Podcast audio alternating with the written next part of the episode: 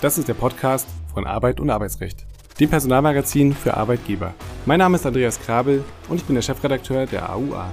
In der Reihe Kurz gefragt sprechen wir regelmäßig mit Dr. Jan Tibor Lellay. Er ist Fachanwalt für Arbeitsrecht und Partner bei Buse in Frankfurt. Sie arbeiten in einer Personalabteilung, sind HR-Managerin oder Fach- und Führungskraft mit Personalverantwortung und möchten sich praxisorientiert weiterbilden? Dann ist die HR-Zertifizierung im Arbeitsrecht der AUA genau das Richtige für Sie. In sechs Lerneinheiten werden Sie umfassend informiert über die für Sie im HR-Alltag relevanten Themen wie Arbeitszeiterfassung, Aufhebungsvereinbarungen, Personalgespräche, Kündigungsschutz, Elternzeit und vieles mehr. Mehr Informationen finden Sie in der Folge Folgenbeschreibung oder unter www.aua-online.de. Herzlich willkommen, lieber Dr. Lellay, zu einer neuen Folge Kurz gefragt. Heute wollen wir sprechen über ChatGPT im Arbeitsverhältnis. Über die Zukunft der Arbeitswelt mit ChatGPT und KI haben wir zumindest in Bezug auf die Anwaltsbranche schon gesprochen hier im Podcast. Aber wie sieht es aus, wenn Arbeitnehmer für ihre persönlich geschuldete Arbeitsleistung Software verwenden, die nahezu druckreife Ergebnisse liefert? Das heißt, wir wollen jetzt einmal den Blick auf die Arbeitnehmerschaft werfen. Worum handelt es sich bei ChatGPT und deren Konkurrenz? Konkurrenzprodukten?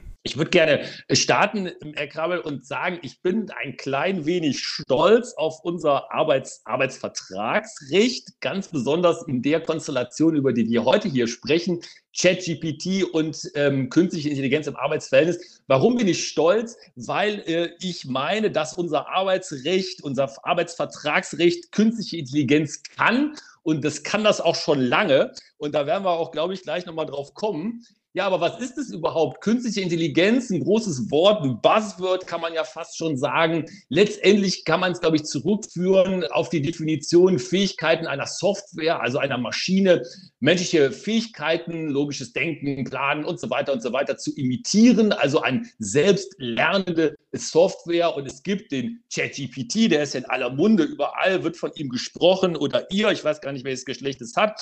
Aber es gibt natürlich auch Alternativen. Es gibt ja auch andere Produkte, ob die nun heißen Google Bart oder CheckSonic oder UChat oder, oder, oder ganz, ganz viel eben.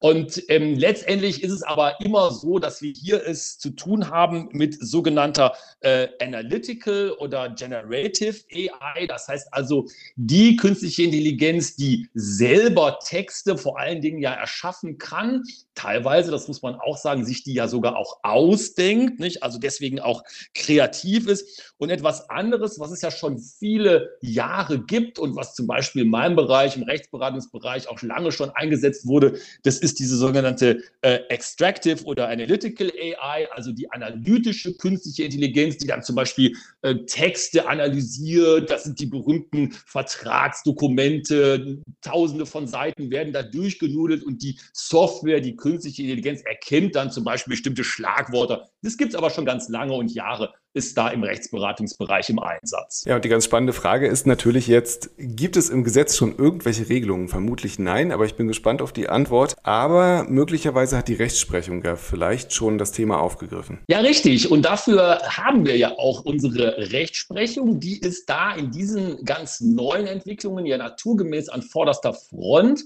Vielleicht zuerst kurz zur gesetzlichen Situation. Noch, und die Betonung liegt auf noch, gibt es keine ausdrücklichen Regelungen, die sich mit KI, mit künstlicher Intelligenz beschäftigen. Das wird sich ändern. Die Europäische Union ist aktiv schon seit dem Jahr 2021. Da gibt es den Vorschlag der EU-Kommission für den Rechtsrahmen für künstliche Intelligenz. Und jetzt ganz aktuell im Juni des Jahres haben ja die Abgeordneten des EU-Parlaments die Verhandlungsposition über das Gesetz zur künstlichen Intelligenz angenommen. Das heißt also, hier wird es Regulierung geben auf der europäischen Ebene. Aber der Europäische Gerichtshof hat sich auch schon in diesem Jahr mindestens einmal mit KI beschäftigt und hat zum Beispiel äh, dazu ein Urteil gesprochen, inwieweit eben die automatisierte Verarbeitung auch ähm, mit äh, einer individuellen Prüfung rechtlich vereinbar ist. Und da wird insbesondere natürlich, man wundert sich nicht und völlig zu Recht, auf solche Dinge Wert gelegt wie nicht diskriminierende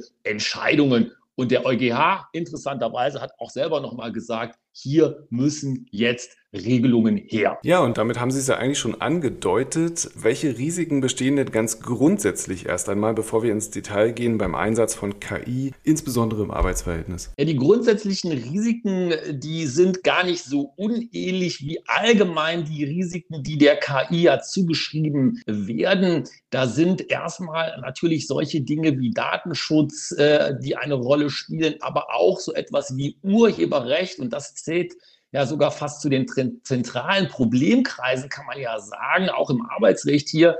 Denn die ähm, AI, die hier eingesetzt wird, also die künstliche Intelligenz, zumindest diese äh, Tools, die wir hier unter Generative AI verstehen, die müssen ja arbeiten unter dem Heranziehen von riesigen Datenmengen und das ziehen die aus dem Netz heraus und das tun die erstmal ohne darauf Rücksicht zu nehmen, grundsätzlich, ob da Urheberrechte verletzt werden, ja oder Nein. Äh, wenn Sie äh, sich das ChatGPT angucken, unsere Hörerinnen und Hörer haben das höchstwahrscheinlich natürlich alle schon ganz oft getan, dann sieht man ja auch, dass da die Texte generiert werden, ohne dass irgendwelche Nachweise geliefert werden. Das heißt, diese Informationen werden einfach übernommen. Und hier stellt sich dann natürlich sofort die Frage, wie sieht es mit Urheberrechtsverstößen aus? Aber insgesamt gibt es auch andere Fragen, natürlich so etwas wie Diskriminierungsgefahr, wenn solche Software eingesetzt wird, äh, ohne dass das in irgendeiner Weise Weise eingegrenzt oder vorgegeben wird. Das sind die äh, großen, sag ich mal, äh, generellen Problemkreise, die sich natürlich auch im Arbeitsverhältnis stellen.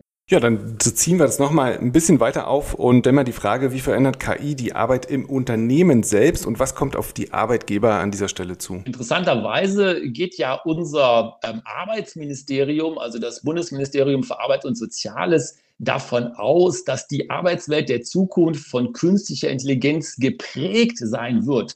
Das muss man sich also mal vorstellen. Da wird gar nicht mehr darüber gesprochen, ob das nun ein großer oder ein kleinerer Anteil ist, sondern die gehen schon davon aus, dass es prägend sein äh, wird. Und ähm, letztendlich kann man natürlich hier das schon auch in der heutigen Entwicklung ablesen. Immer mehr Tätigkeiten werden ja durch äh, die KI übernommen. Vor ein paar Tagen ging ja die große Schlagzeile durch die Medien, was äh, in einer großen Boulevardzeitung in den Redaktionen passiert. Da wurde dann auch davon gesprochen, dass ganze Tätigkeitsfelder des Journalismus da von KI übernommen werden sollen. Was daran ist, weiß ich jetzt nicht, aber immerhin, dass es erstmal so gesehen wird, das spricht ja Bände. Andererseits muss man eben auch klar sehen, es gibt äh, eine ganze Menge positiver ähm, Aspekte. Das sind die äh, klassischen Dinge, die man ja auch ganz häufig schon einsetzt, wie Spracherkennung oder Bilderkennung. Das ist also hier etwas, was die menschliche Arbeit unterstützt, ohne sie zu ersetzen. Und es gibt auch, und das finde ich ist ein wichtiger Punkt, äh, ganz neue Berufsbilder, die auch entstehen werden und schon entstanden sind. Zum Beispiel Spezialisten, die sich mit dem zur Verfügung stellen von hochwertigen Datengrundlagen, hochwertigen Datengrundlagen beschäftigen, die ja das Grundwissen, in Anführungszeichen Wissen der KI sind. Also hier gibt es einen Prozess, der einige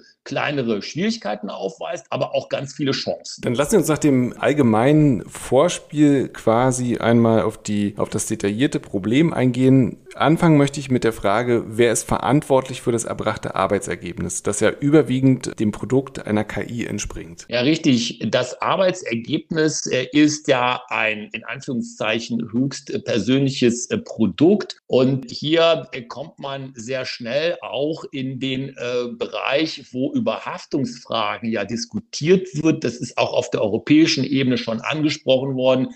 Aus dem September letzten Jahres gibt es den Vorschlag der EU-Kommission einer Richtlinie zur KI-Haftung und ähm, dazu eben auch ähm, andere Dinge, die sich so in den klassischen Bereichen des BGB bewegen, Produzentenhaftung nach 823 Absatz 1 BGB, was aber natürlich ja vorsätzliches oder fahrlässiges Verhalten voraussetzt. Ich denke, im Moment ist es nach wie vor äh, so, dass Unternehmen sich darüber im Klaren sein müssen, wo KI eingesetzt wird und wo eben auch konkret Arbeitsergebnisse von KI betroffen sein können oder möglicherweise von KI komplett generiert werden, um da eben diese Haftungsproblematik überhaupt erstmal in den Blick zu nehmen. Und jetzt meine Lieblingsfrage, die spannendste Frage in der heutigen Folge. Können Arbeitgeber eigentlich akzeptieren, wenn Arbeitnehmer ihre persönlich geschuldete Arbeitsleistung, wie Sie es ja sagen, nicht selbst erbringen, sondern KI dafür nutzen, also ganz überwiegend? Ja, sie können, aber sie müssen nicht. Das ist das Interessante und äh, das ist auch das, was ich zum Eingang meinte, dass unser Arbeitsvertragsrecht darauf vorbereitet ist. Es gibt nämlich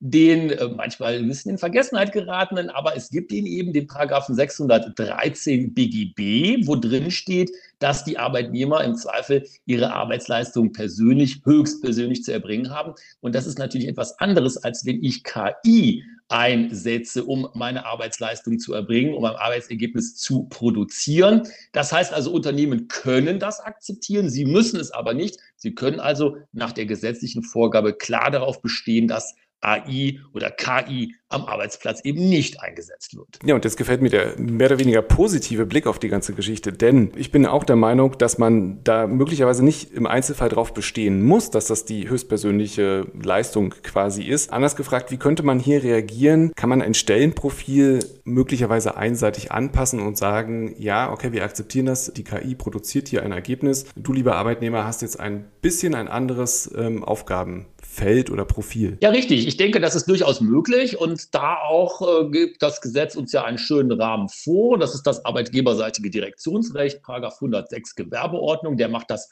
meiner Meinung nach möglich. Ich kann ja die Leistungspflicht konkretisieren als Arbeitgeberin und äh, durchaus eben dann auch sagen, äh, du darfst, du äh, Kollege, Kollegin darfst auch ähm, künstliche Intelligenz einsetzen. Möglicherweise äh, möchte ich das sogar, nicht? wenn ich mich in bestimmten ähm, Bereichen bewege, wo das ja durchaus auch als Produktivitätssteigerung eingesetzt werden kann.